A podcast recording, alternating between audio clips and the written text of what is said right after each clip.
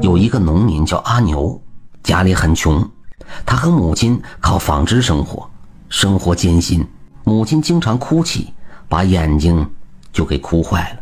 阿牛长到十三岁，他对母亲说：“娘，你眼睛不好，今后不要再日夜纺纱布了。我我已经长大，我能养活你。”于是他就去张财主家做长工。两年后，母亲的眼病越来越严重，失明了。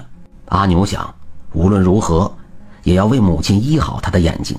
一天夜里，阿牛做了一个梦，梦见一个漂亮的姑娘来帮他种菜，并且告诉他说，有个天花地，地中有一株白色的菊花，能够治好眼睛。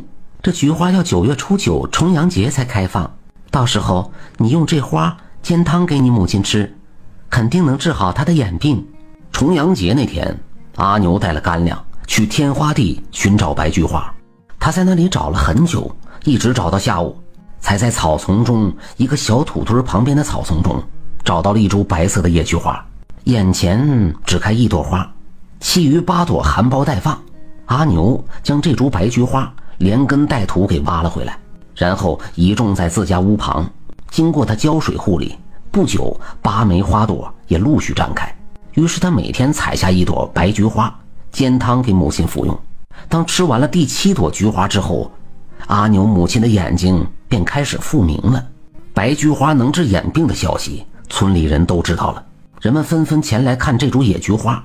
这个消息也传到了张财主那里，张财主便派了几个手下人赶到阿牛家里强抢那株白菊花。结果菊花被折断，他们才离开。阿牛见着白菊被折断，十分伤心，坐在被折断的白菊旁。哭到了天黑，此时他朦胧的眼前猛然一亮，上次梦见的那位漂亮姑娘突然来到他的身旁。姑娘劝他说：“阿牛，你的孝心已经有了好报，不要伤心，回去睡觉吧。”阿牛说：“这株菊花救过我的亲人，它被折断了，我很难过。”姑娘就说：“这菊花梗子虽然断了，但根还在，它没有死。你只要将根挖出来。”移植到另一个地方，就会长出白菊花。阿牛根据仙子的指点去做了，后来菊花老根上果然爆出了不少的枝条。他又剪下这些枝条去扦插，第二年九月初九重阳节，便开出了一朵朵芬芳四溢的白菊花。后来阿牛将种菊的技能交给了村上的老百姓，这一代种白菊花的人就越来越多了。